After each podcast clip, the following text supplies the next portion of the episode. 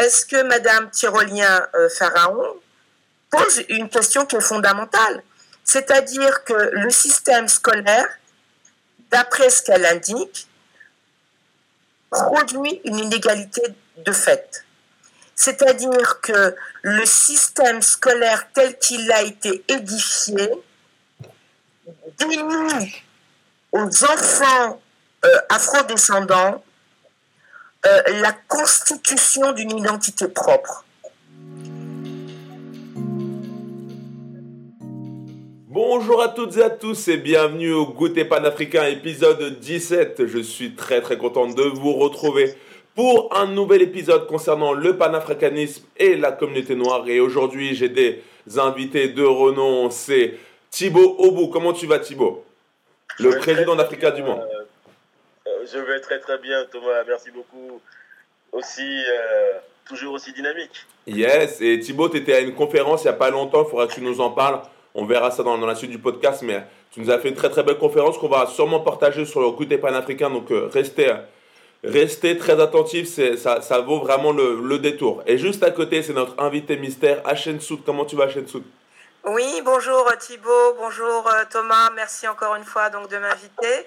Euh, je suis donc à Paris donc depuis une semaine et il y a encore pas mal de choses à dire, il y a encore pas mal de travail à faire, il y a encore pas mal de, de champs à débroussailler donc et à partir donc des idées reçues qui sont bien ancrées dans certaines têtes. Merci beaucoup Thomas. Comment ça s'est passé la Guadeloupe, le voyage?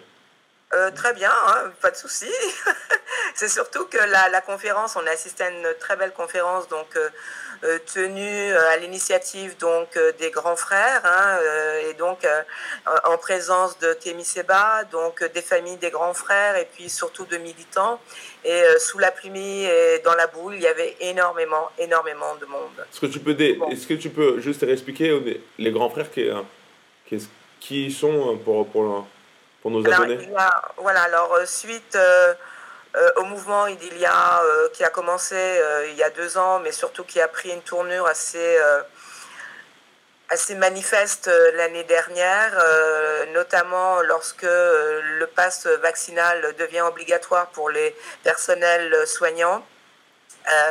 Il y a eu pas mal d'échafourés donc au niveau de, de, de, l'hôpital, mais surtout les jeunes sont rentrés donc dans la danse et ont érigé donc des barrages euh, donc sur tout le territoire guadeloupéen.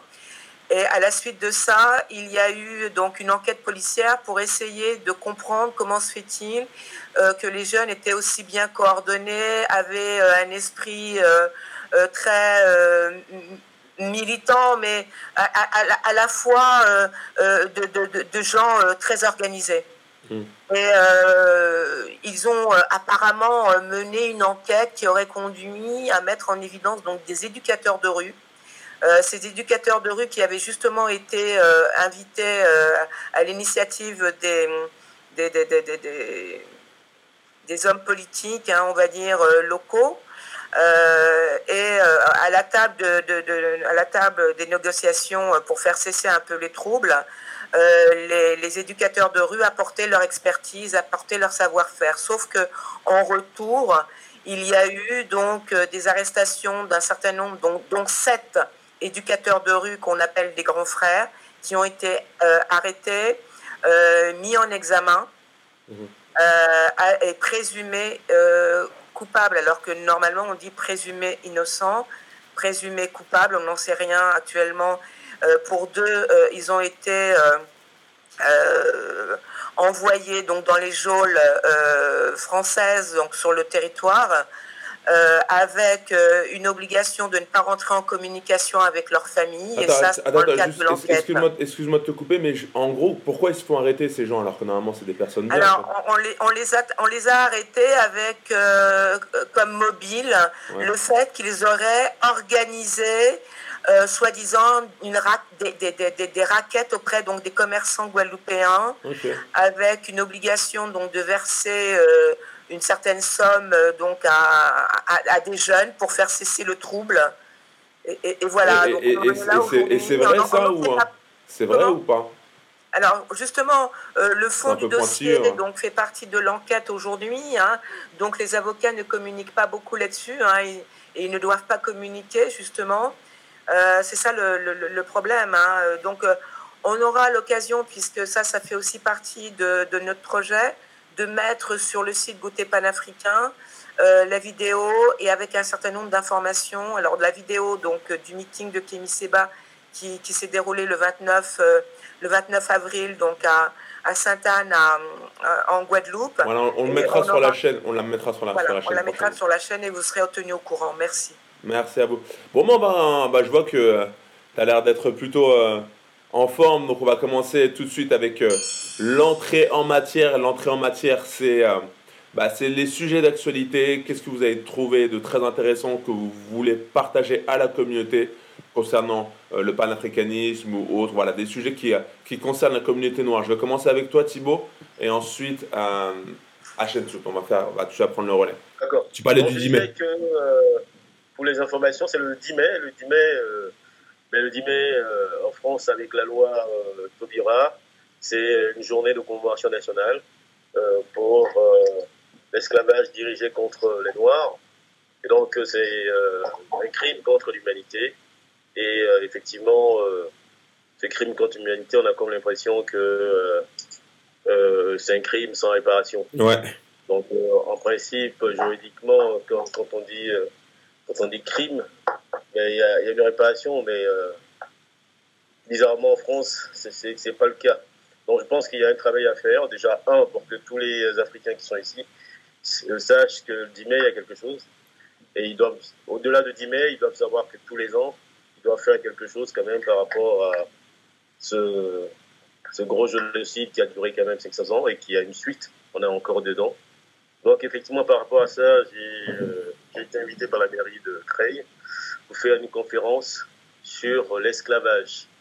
Donc, euh, en gros, j'ai quand même pu euh, avancer certaines pistes qu'on n'invoque pas souvent et pour faire comprendre que effectivement on parle de l'esclavage, c'est hyper important pour nous, mais il faut aussi absolument que euh, les bourreaux, c'est-à-dire euh, les auteurs des crimes, ben, doivent passer à la caisse.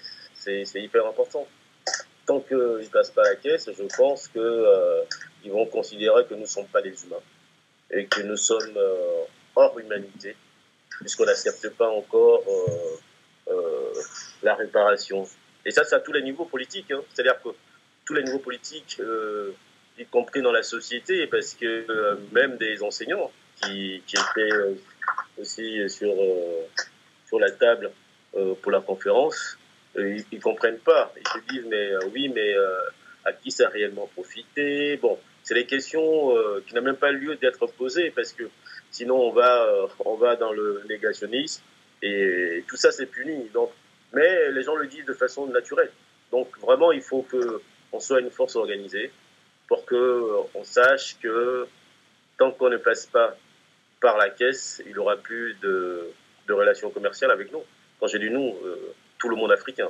Afrique, euh, et Amérique, Océanie, Australie, tout ça, oui. Il faut, faut, il faut vraiment qu'on bouge. Il faut qu'on faut qu'on bouge, mais comme comme je comme euh, comme ont pu te dire les, les, personnes qui ont écouté ta, ta, ta conférence, c'est se dire mais mais comment comment on peut faire pour pour rembourser tout ce qui a été fait?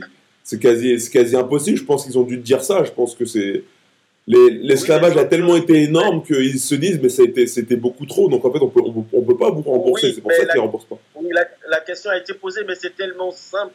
Pourquoi c'est simple?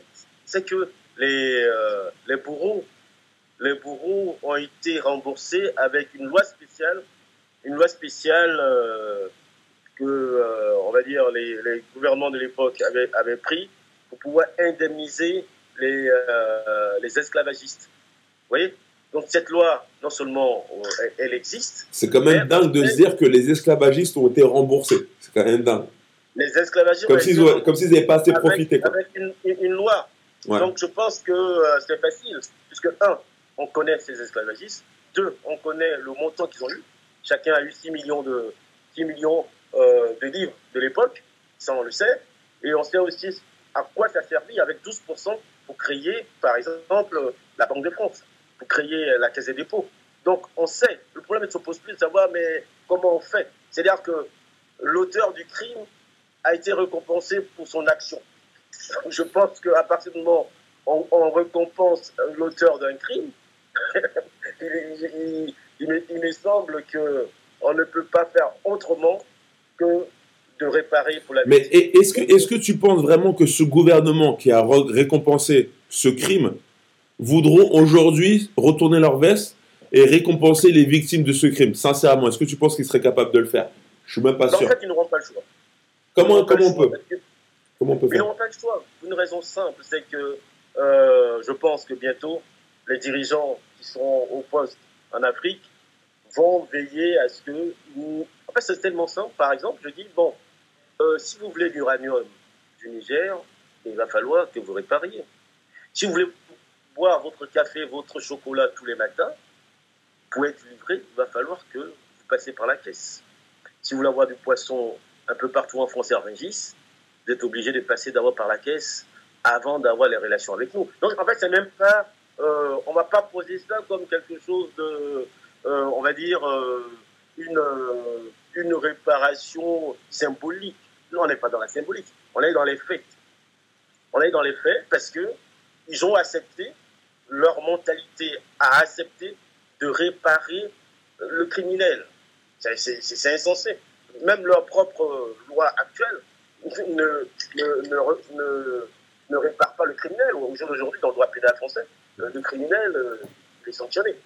Donc, euh, cette logique qui considère que le loi n'existe pas, il va falloir qu'on l'impose. En fait, c'est même pas. Euh, il n'y a pas à, tergiverser là-dessus. Ça doit être fait. Ceci dit, il y a certains pays qui ont quand même déjà commencé l'action, notamment l'Angleterre a commencé avec le Kenya au niveau des Mao Mao, et puis l'Allemagne aussi a commencé avec la Namibie. Donc, en fait, les choses existent. C'est pas que euh, ça n'existe pas, les choses existent. Sauf qu'il n'y a que en France où on considère que le code noir existe encore, puisque dans le code noir, euh, l'africain n'existait pas. C'était un meuble. Donc aujourd'hui, la mentalité, elle encore celle-là. Pour une simple raison, je le dis, excusez-moi, je le dis très souvent, c'est que le code civil qui a été mis par Napoléon, qui a rétabli l'esclavage en 1802, ce code civil, il est encore en vigueur. Ça veut dire que dans la tête, en France, des politiques et de pratiquement tout le monde, mais euh, l'Africain, il est hors humanité. Très bien. Donc c'est à nous maintenant de faire passer la chose différente. Très bien, en tout cas, très très intéressant. J'espère que vous avez pris du plaisir à écouter Thibaut. Sachez qu'il a fait une conférence. La conférence, elle a duré à peu près combien de temps? Elle a duré euh, une heure et demie. Une heure et demie, ok. On va, on va, on va vraiment euh, faire en sorte de la mettre sur, euh, sur la chaîne YouTube Goûter Panafricain. Donc restez bien au courant si vous voulez avoir une belle conférence d'une heure, une heure et demie où vous avez Thibaut qui parle de ce sujet, l'esclavage. Voilà, il rentre dans le vif du sujet. Donc tenez-vous prêts, ça va arriver très très bientôt. À chaîne Soute, au niveau de l'actualité, qu'est-ce que tu as des belles choses à partager? Alors moi j'ai une petite chose à partager, mais elle est grande parce que les conséquences sont formidables. Euh, c'est juste euh, euh, un article qui est, paru donc dans les échos du 4 mai qui, titre La junte malienne exige le retrait accéléré des Européens. C'est-à-dire que la France hein, avait envisagé un départ sur six mois. Et là, le, gouvernement et notamment les militaires hein, maliens ont demandé à ce que euh, ça soit précipité et euh, immédiat. Donc, ce qui veut dire que les conséquences euh, de l'inexécution de cette exigence, si elle ne se fait pas donc dans les temps impartis, on va se retrouver avec une troupe d'occupation sur un territoire. Donc on est face à quelque chose de très sensible hein, et je pense que Le donc le ministre des Affaires euh, étrangères, en est bien conscient et que le nouveau président euh, réélu euh, l'est aussi. la seule chose, c'est que ça a pris, ça a pris cette forme et cette tournure parce qu'il faut se rappeler de ça, la manière dont la France traite de haut et prend de haut euh, le gouvernement qui est euh, euh, vraiment porté par la population, le peuple malien. Elle le prend de haut tout simplement parce que ce gouvernement a eu la chance et l'idée de s'associer avec les Russes. Mm. Hein. je suis même plus enclin et encline à dire que peut-être que la, la, la, la, la, vindicte aujourd'hui dont fait euh, les frais, les Russes, euh, si c'est pas aussi un peu de ça, quoi. C'est-à-dire que le monde change, le monde bouge, et il bouge notamment du côté de l'Afrique. Tu penses, tu penses que euh, là, on, est on arrive à une nouvelle ère Tu penses vraiment que les Africains vont, malgré tout ce qui s'est passé dans l'histoire, des... il y a eu des mouvements, il y en a eu qui ont voulu se révolter, et ça, ça a beaucoup, malheureusement, ça a beaucoup, ça a beaucoup, voilà, ça n'a pas, ça a pas été au bout. Est-ce que tu penses que cette fois, ça y est, avec par exemple le Mali, ça va aller, on va arriver à cette, euh, ce début du monde panafricain, tu penses? Alors. Et est-ce que ça doit forcément être allié avec les Russes? Est-ce que tu penses aussi que c'est important? Alors, la manière dont euh, le Mali s'est positionné au niveau de la scène internationale. Effectivement, il y a eu coup d'État, on ne peut pas le nier. Euh, mais une des choses qui a été euh, fondateur, fondatrice en quelque sorte d'une nouvelle, d'une nouvelle ère par rapport donc à ce que tu as indiqué, ce qui se passait autrefois avec des coups d'État qui étaient plus ou moins acceptés par la communauté internationale. Il n'y avait pas de, de, de, revendication de, destituer les, gouvernements euh, euh, qui auraient euh, pris le pouvoir sous cette forme-là, c'est que justement le gouvernement malien et notamment le ministère des Affaires étrangères, hein, Abdullah Diop, signe quelque chose de formidable. Il dit, c'est sur le plan militaire d'abord que l'on va reconquérir notre souveraineté. Mmh et ça, c'est un nouveau débat. C'est-à-dire que le Mali indique bien qu'il y a une menace. Et il fait un comparatif. Il dit la France n'a pas su endiguer la menace. Et la population, aujourd'hui, le peuple malien nous fait confiance et on doit le protéger parce qu'il y a une demande très forte. Parce qu'il faut, il faut se rappeler ça. Hein. Euh, le gouvernement parle au nom du peuple malien. Et parce qu'il parle au nom du peuple malien, il est en droit de le protéger et de protéger ses intérêts. Et l'un des intérêts euh, euh, qui me semble le plus essentiel, c'est d'éviter une escalade au niveau des morts, une escalade au niveau donc des prédations. Et pour ça, le gouvernement malien a dit ben, la France n'a pas su répondre à notre demande, on doit chercher des nouveaux partenaires. Alors, est-ce que la France est en mesure de le comprendre? C'est ça le nouvel ordre aujourd'hui. C'est que l'on doit, les pays africains ont les moyens de faire comprendre à la France que ça suffit. Voilà. Ok. Bon, ben, on va, on va voir ce que ça va donner le futur, mais en tout cas, peut-être que le Mali sera le pays exemplaire et qui donnera le, ton pour, pour, le, pour les années à venir. Et qui sait, peut-être qu'on en reparlera comme, comme euh, le, début du nouvel ère, qu'on qu'on aura eu la chance d'avoir assisté à ça, à ce, soulèvement d'un pays africain face à, à l'oligarchie euh, occidentale, comme dit euh, Kémy Seba souvent, l'oligarchie, j'ai remarqué, il aime bien dire ça, ce mot. Donc euh, voilà, ok, bah en tout cas, merci à vous pour ces actualités. Passons maintenant tout de suite au plat principal. Le sujet du jour, ça concerne l'éducation. L'éducation panafricaine plus particulièrement. Il y a eu un projet d'une école panafricaine en, Guadeloupe dirigée par Madame Tyrolien Pharaon et malheureusement, ce projet qui, qui paraît euh, louable, hein, vraiment, de créer une école pour, notre, pour nos jeunes, nos, la future génération et la former au panafricanisme, eh ben, malheureusement, ce projet a été interdit par le gouvernement.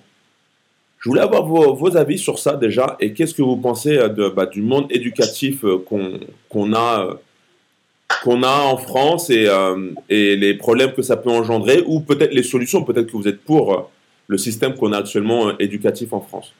Qu'est-ce que tu en penses, Thibault, de, cette école panafricaine et, et ensuite de l'éducation en général? Ben, Je pense que cette école panafricaine, elle est la, elle est la bienvenue.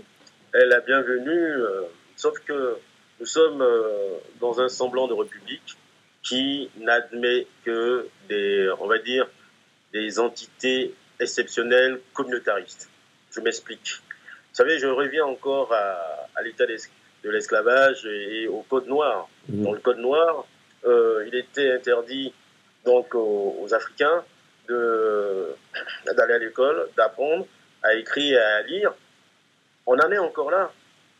Parce que dans la République française, il y a des écoles Bien sûr. Il y a des écoles euh, chinoises. Mm. Il y a des, des écoles euh, irlandaises. Même allemandes, il y a tout. Il, y a, il, y a, il, y a, il, y a, il y a toutes sortes d'écoles qui existent ici euh, en France, puisqu'il y a une liberté. Mais quand il s'agit des écoles mises en place par les Africains, mais automatiquement, le préfet s'érige.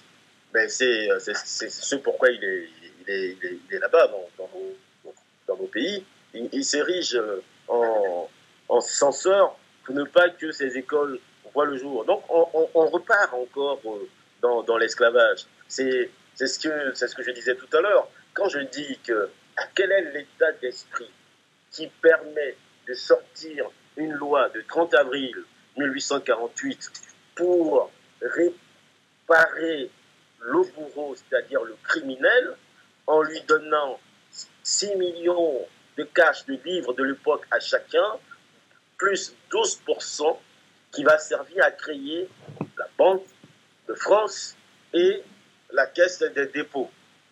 C'est inimaginable. C'est inimaginable. Et la raison invoquée, c'est que Haïti, ayant vaincu la France à la bataille de Vertières et ayant proclamé la, liberté et l'égalité, et donc son, indépendance, les esclavagistes ont estimé que de facto, c'est-à-dire que sur le coup, ils allaient perdre euh, leurs richesses, leurs avoirs, et que l'indépendance haïtienne, la révolution haïtienne, les rendrait pauvres. Par conséquent, ils ont demandé aux États français de leur assurer une indemnité pour qu'ils retrouvent leur fortune à vie.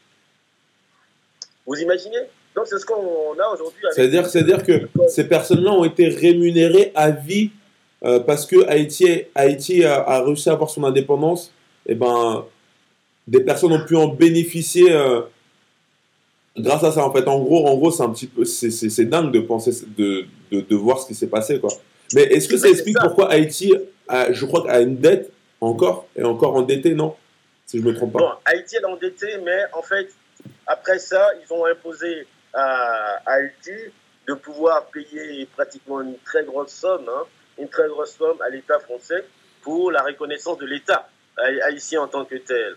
Bon, à l'époque, c'était euh, un métis qui était aux affaires et donc euh, se sentait un peu plus, plus blanc que les autres euh, les autres populations haïtiennes, il a accepté cette fourberie, cette non-sens. Il avait accepté, pourquoi? Parce qu'il avait aussi en tête de créer un, un, État, euh, disons, qui allait collaborer euh, avec, avec la France. En fait, c'est comme ça qu'il a un peu pensé à l'époque pour accepter euh, vraiment cette grosse faute et cette grosse bêtise. Donc Haïti a fini de rembourser. Et donc quand Jean-Bertrand Aristide est arrivé au pouvoir, il a demandé à la France euh, ben, qu'il y ait euh, un remboursement de cette dette qui n'a pas de sens en fait. C'est une, dette qui n'a pas de sens. Donc cette dette n'a pas de sens, il va falloir la rétrocéder à Haïti. C'est pourquoi on lui a fait un coup d'État et on l'a amené euh, en, Afrique du Sud. Donc c'est quelque chose qui n'a pas de sens. Donc l'école qui a été mise en place sur place dans les îles de, l'Amérique Bon, je pense que euh, euh, ceux qui ont euh, eu l'initiative doivent continuer. Parce que légalement, juridiquement, le préfet ne peut pas interdire cette école. Donc je pense qu'il faut aller aussi sur le plan juridique et faire en sorte que le, préfet, non seulement, un, soit sanctionné, parce que là, il y a l'inégalité des citoyens devant la loi. C'est tellement, tellement flagrant et en plus, il y a du racisme derrière. Le racisme est un crime aujourd'hui. Hein. Le racisme, il est, c'est puni, hein, c'est un délit, hein, c'est puni. Donc il y a, y a vraiment tous les éléments pour, euh, pour que l'école non seulement voit le jour et que l'école fonctionne. Et comme maintenant nous allons communiquer là-dessus, on va faire en sorte que tous ceux qui ont entendu parler de cette école, chacun doit donner un peu de ce qu'il a pour que l'école voit le jour. Ça veut dire quoi donner de ce qu'il a? C'est-à-dire que chacun doit contribuer financièrement pour que l'école voit le jour. Et on a beaucoup maintenant de plusieurs méthodes de travail qui peuvent permettre à, à, n'importe qui, qui soit en Côte d'Ivoire ou qui soit même euh, au Cameroun ou euh, dans les îles de Barbade, de donner en fonction de sa capacité, de donner des cours à nos enfants qui se retrouvent euh, à la Martinique et, et, à, la Guadeloupe. Donc je pense qu'il faut continuer ce projet. Ce projet ne doit pas être arrêté parce que le préfet, il est visiblement en dehors de la loi.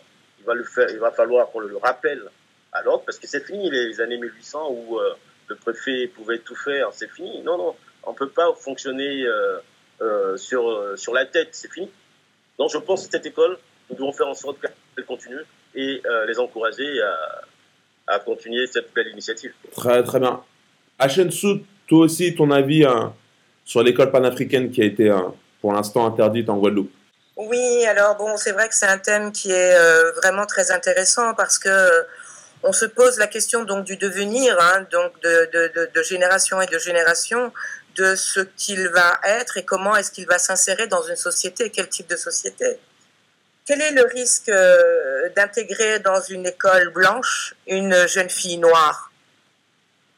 Alors, à une époque, hein, aux États-Unis, dans les années 60, il se posait cette question-là. Il y avait énormément de manifestants blancs qui était donc euh, devant la porte de l'école euh, où devait, euh, devait se rendre Ruby Bridge, qui a eu la chance donc de pouvoir y accéder, hein, puisque ses parents ont, répondu à une sorte de demande générale. Cette demande avait été repoussée par l'ensemble de, la population noire américaine. Et ses parents, donc de façon courageuse, c'est vraiment courageux à cette époque, ont décidé d'envoyer leur enfant donc, dans une école blanche. Quel est le résultat, à votre avis? Est-elle sortie d'un système, d'un système donc scolaire qui distille l'inégalité à plusieurs niveaux? C'est-à-dire qu'aujourd'hui, on se glorifie donc d'un exemple, mais le résultat, est-ce que ça a changé la donne? Qu'est-ce qu'elle est devenue derrière cette fille? Alors cette dame, j'en sais trop rien, mais j'ai vu un reportage où on la voit, donc elle a un certain âge. Apparemment, donc elle a bien réussi puisque euh, l'environnement dans lequel euh, elle évolue euh, semble assez assez protégé, privilégié, etc. Donc d'une manière ou d'une autre, elle a dû réussir, mais globalement, est-ce que le système scolaire aux États-Unis est est-ce qu'il est discriminant? C'est la question parce que aux États-Unis, il faut savoir que dans la Constitution, euh, il n'est pas garanti euh, une éducation pour tous. C'est-à-dire que il n'est pas, euh, les enfants ne sont pas obligés d'être éduqués par le système scolaire. Ils peuvent trouver un autre système, une autre façon de, d'édifier leur, leur personnalité dans, pour un type de société. Donc la question que je repose, c'est est-ce que le système scolaire produit, alors c'est ça qui est important, est-ce que Madame Tyrolien-Pharaon euh, pose une question qui est fondamentale? C'est-à-dire que le système scolaire, d'après ce qu'elle indique, produit une inégalité de fait. C'est-à-dire que le système scolaire tel qu'il a été édifié dénie aux enfants euh, afrodescendants euh, la constitution d'une identité propre. Et que de ce fait-là, le programme scolaire minore une grande part de l'histoire euh, des afro-descendants, euh, de l'origine justement de leur soumission, de leur aliénation, qu'elle n'en tient pas compte, ce qui produit au final une sorte de lissage de personnalité, une sorte de lissage des individus. Attends, juste, tu rapproches pas du micro. Oui, excusez-moi. Pour en faire un citoyen, euh, euh, un citoyen euh, ayant effectivement la capacité de se prononcer sur le devenir d'une société, de la société française, et elle produit de facto un homme et une femme occidentale. Donc, la question qu'elle pose, elle est tout à fait intéressante, c'est quel est ce système euh, scolaire qui produit et qui a vocation de lisser les personnalités en niant euh, une, euh, une spécificité et la spécificité afro, africaine de la population. Alors, en, ne voulant pas créer une école différenciée, peut, comme certains, on va dire, personnes, certaines communautés, alors qu'en France, euh, ce terme-là est, récusé, ont décidé de prendre à bras le corps euh, cet aspect-là. Alors, on est en droit de se poser cette question aujourd'hui parce que euh, on voit les dégâts de l'inégalité, hein, cette inégalité de fait, dans le devenir de, ces enfants qui ont été formatés à l'école occidentale, en niant justement leur spécificité. Voilà. Ok, bah, on va rebondir sur ça. Vous qui avez été, parce que vous avez vécu en France, vous qui avez été euh, à l'école française, qui avez, euh, qui avez suivi l'éducation voilà, à la française occidentale, qu'est-ce que vous.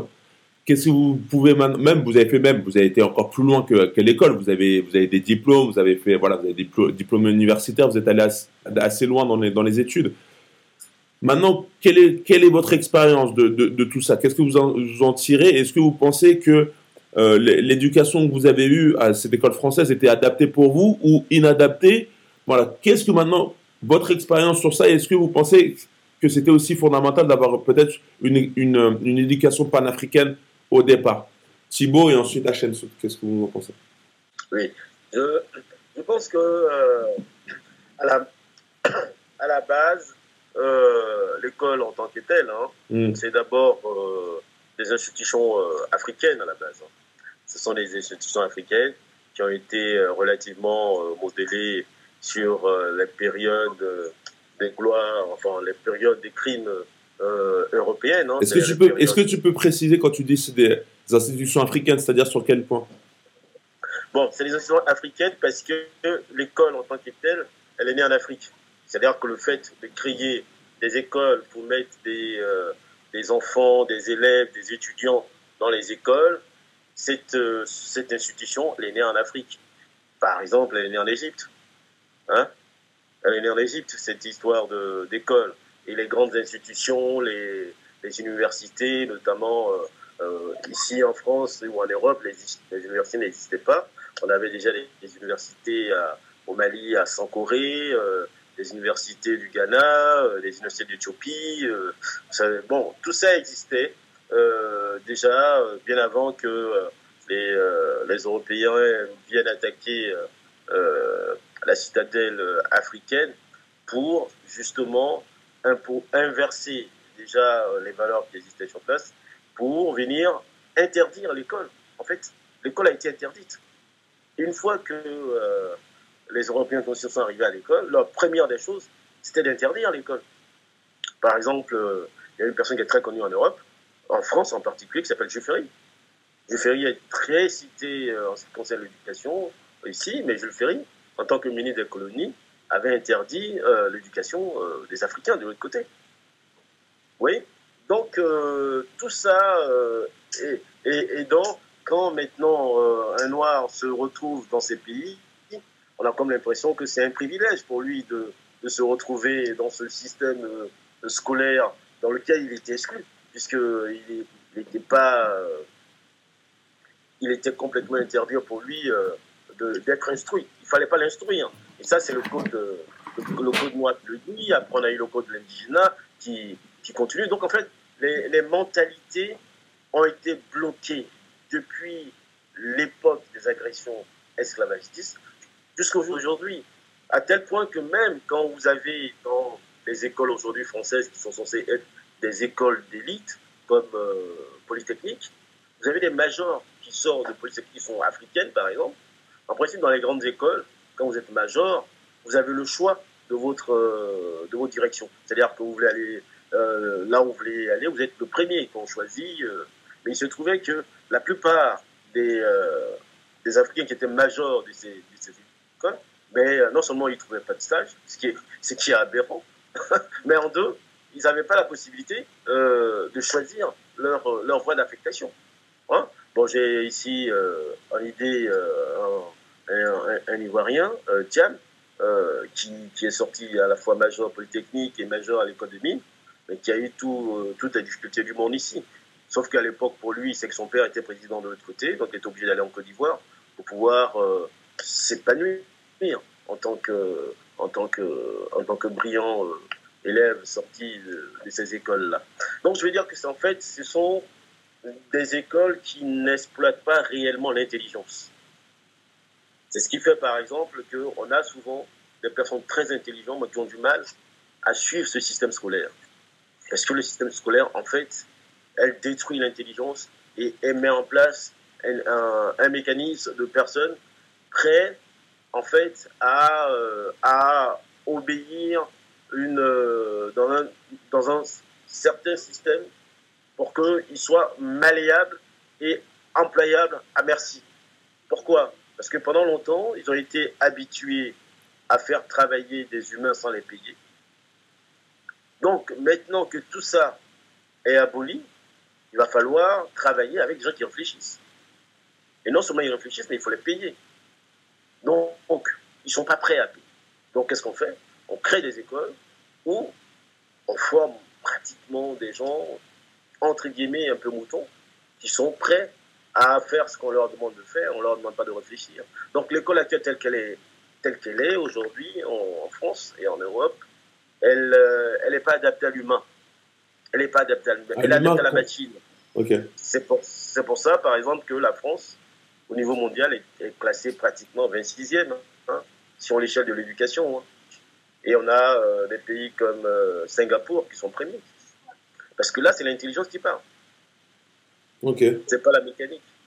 Hachensout, ton avis sur toi, sur l'éducation en France, ton expérience que tu as eue et euh, est-ce que c'est négatif, positif? Est-ce que tu penses qu'il faut être plus panafricain dans, dès l'enfance? Ton avis Alors, parce que tu as fait beaucoup d'études, euh, une chose, hein, c'est vrai que ce que tu viens de dire, hein, euh, moi je suis issu, ouais. je suis un pur produit donc, du système. Ouais. C'est-à-dire que système occidental, c'est-à-dire de l'éducation euh, nationale. Voilà, c'est-à-dire que j'ai fait toute ma scolarité, les études universitaires, voilà, à partir de ces fondamentaux, de ce, qui sont l'histoire française, la manière de, de comprendre, c'est-à-dire qu'au niveau de mon logiciel euh, mentale, manière de penser, de, de, me sentir, ça a été fait, tout a été fait pour que je sois une femme occidentale. Et alors, ton expérience, euh, qu'est-ce que tu en penses maintenant après toutes ces euh, années Est-ce que ça t'a servi vraiment que je prenne des chemins de traverse, excusez-moi, oui.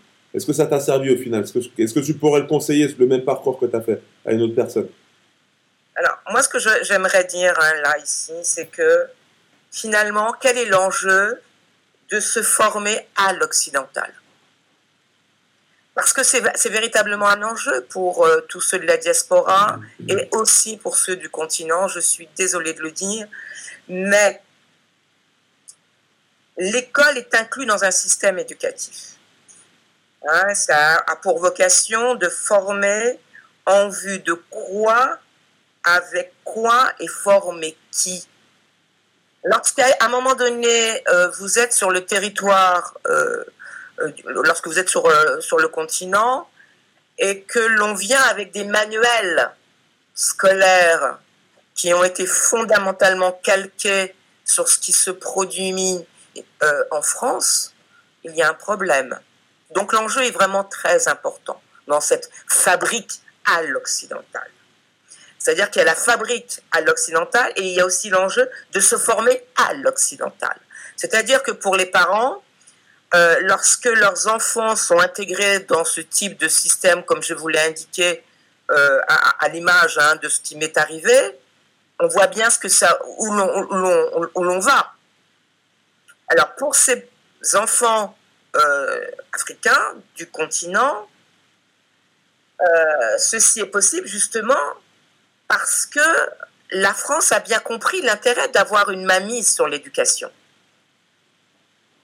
Donc, Madame Tyrolien n'a pas tout à fait tort là-dedans. D'accord? C'est-à-dire que c'est un présupposé pour beaucoup d'enfants et de parents du continent d'envoyer leurs enfants au plus vite en, France, mais parce que justement, ils ont été éduqués dès leur plus, jeune âge, excusez-moi, à des ouvrages où on valorise la culture occidentale.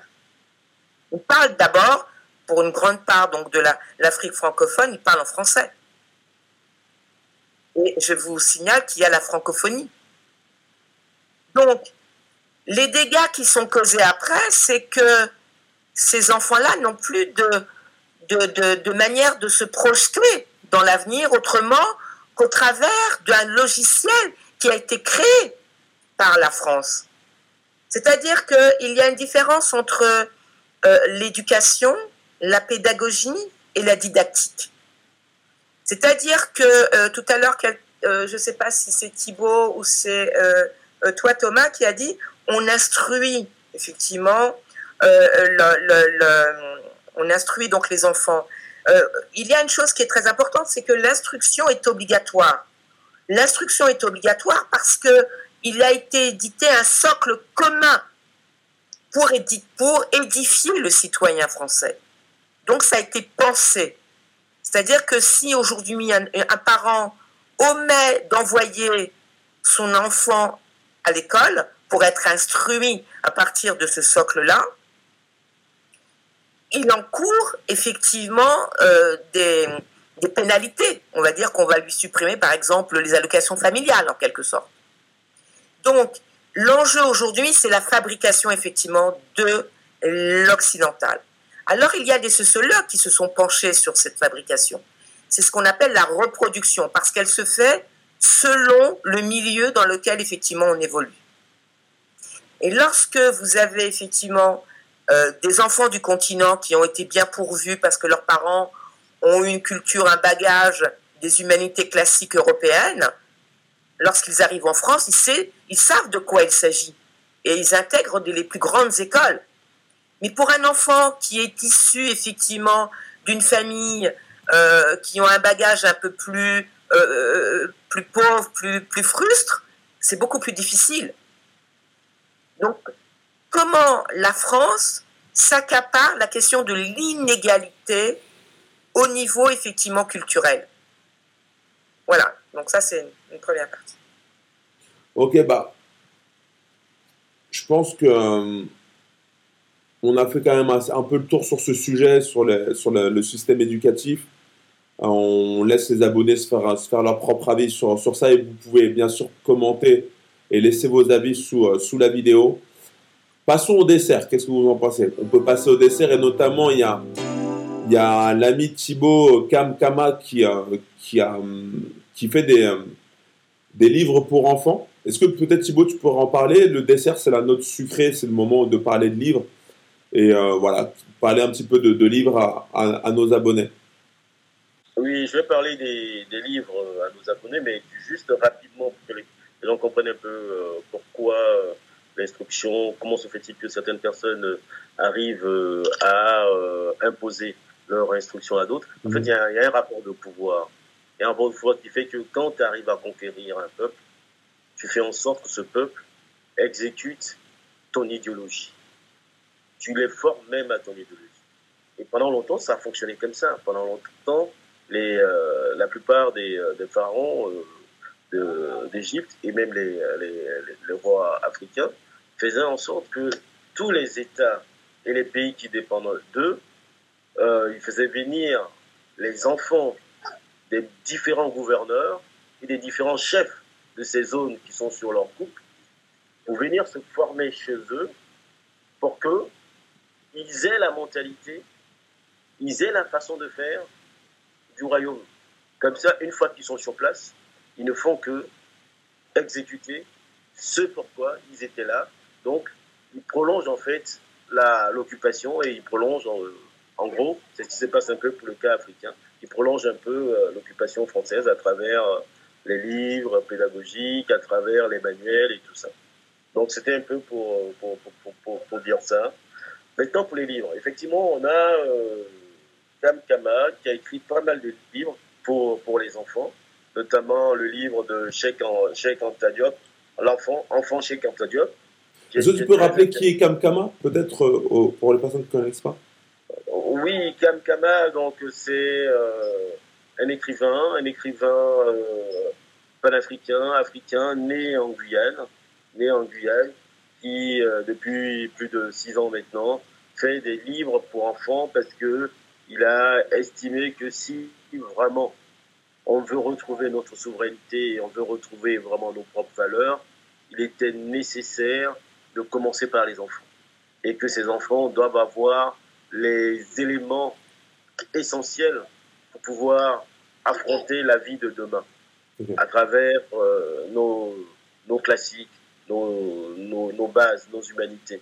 Donc euh, depuis des années, il, il, travaille un peu euh, dans ce sens. Donc il y a aussi euh, Djouti, Bion, qui écrit aussi pour les enfants.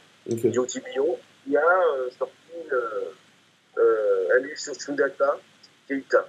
Sundata Keita, hein, qui à la fois pour les enfants et aussi pour les, pour les grands qui, veulent, qui ne connaissent pas cette histoire de Sundata Keita. Sundata Keita, c'est euh, l'empereur du Mali. C'est celui qui a sorti la première carte. On ne voit pas bien le livre? Est-ce que tu peux le mettre un peu plus ouais. centré Voilà, oui, merci. Rapproche-le encore. Voilà. Bion Djeuti Sunjata, la ouais. bataille de Kirina. Kirina. Okay. La bataille de Kirina, voilà.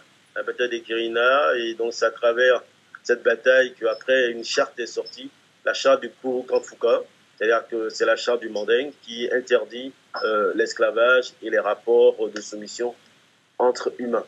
C'est l'une des premières chartes, c'est 1235. C'est vraiment très intéressant. Et on a aussi euh, notre frère du Bénin, enfin notre sœur du Bénin, Béatrice euh, Lalignon Bado, qui a fait un truc pour les enfants, le jardin de tango et de jomo. Le jardin de tango et de jomo raconte un peu euh, l'histoire euh, champêtre des, euh, des, chants quand les enfants accompagnent leurs parents pour les chants et tout ça. Des histoires très intéressantes. Donc on a aussi on a aussi celui-ci, c'est de Gabriel Kinza, Zo, le château des papillons. Le château des papillons, bah bon, c'est un peu très, on va dire un peu très moderne. Hein. Son l'histoire qu'il a, qu'il a, qu'il a un peu écrit, c'est-à-dire le chant du papillon. Ouais, ouais c'est ça, c'est ça. Donc voilà un peu. donc voilà un peu ce que je peux pour l'instant avancer. Sinon, il y, a, y, y, en a pas mal. Il y en a pas mal. Très, très bien. Merci à toi. Beaucoup de livres pour enfants. Toi, à Soud, est-ce que aussi tu as des, des livres à, à, nous partager? Moi, c'est juste, euh, j'inviterais donc les, mamans, les papas, donc les parents en général, les frères, donc les, les, les familles, à se, procurer énormément de contes. Euh, euh, d'Afrique, hein. il y en a de très très beaux. Alors c'est vrai qu'il y en a énormément. Alors moi je vais pas vous en citer, j'étais en train de chercher dans ma bibliothèque, mais bon, de chercher, de, lire avec vos enfants les euh, africains et ils sont très très beaux. Il y en a de moi pour vous dire, hein, je fais référence à, moi, moi. c'est-à-dire que j'ai un certain âge. Euh, j'ai découvert vraiment le plaisir de lire par les contes africains, puisque euh, en sortant donc euh, de chez moi, j'avais même pas 8 ans, une maman ou je sais pas qui avait mis à la poubelle donc des livres et j'ai ramassé donc euh, ces livres. Et parmi ces livres, il y avait euh, des livres euh, sur les contes africains. Et là, je peux vous assurer que j'ai été vraiment scotché. Et je vous invite donc à, à ouvrir donc des, des, horizons à vos enfants qui puissent être émerveillés et pas simplement avec des Disney, mais vous allez voir, avec de très beaux contes africains, ils vont être vraiment comme moi-même et je l'espère vraiment emballés. C'est vrai que je, me souviens enfant avoir euh, écouté des beaux contes africains. Et c'est vrai qu'il y, a des, il y a des très très belles histoires. Donc, euh, un très très bon conseil. C'est vrai que les, les contes africains, euh, même pour servir de berceuse pour les enfants, c'est très très efficace. En tout cas, bah, merci à vous. Merci d'avoir participé à ce goûter panafricain. Merci aux abonnés de nous avoir suivis. Euh, beaucoup de nouveautés arrivent bientôt. Euh, beaucoup de contenus vont, arriver. On va vous mettre bientôt la vidéo du meeting de Kémy Seba qui s'est tenu en Guadeloupe la conférence de Thibault qui s'est tenue récemment à Cré, qui concerne l'esclavage. il y a encore beaucoup de projets, notamment de voilà d'éducation panafricaine qu'on va vous tenir au courant. Ça va arriver bientôt. En tout cas, pensez à commenter, pensez à laisser aussi un, j'aime sous la vidéo. Ça nous aide à nous à faire en sorte qu'on soit plus connu sur YouTube et, et sur les plateformes de, podcast. Et bah, portez-vous bien et bah, qu'est-ce qu'on peut dire à la prochaine. Et merci encore à vous les, les invités. Merci beaucoup Thomas. Merci, beaucoup. À la prochaine et abonnez-vous au maximum pour partager euh, toute cette richesse. Yes, merci à vous et à la prochaine tout le monde. Bye bye, merci.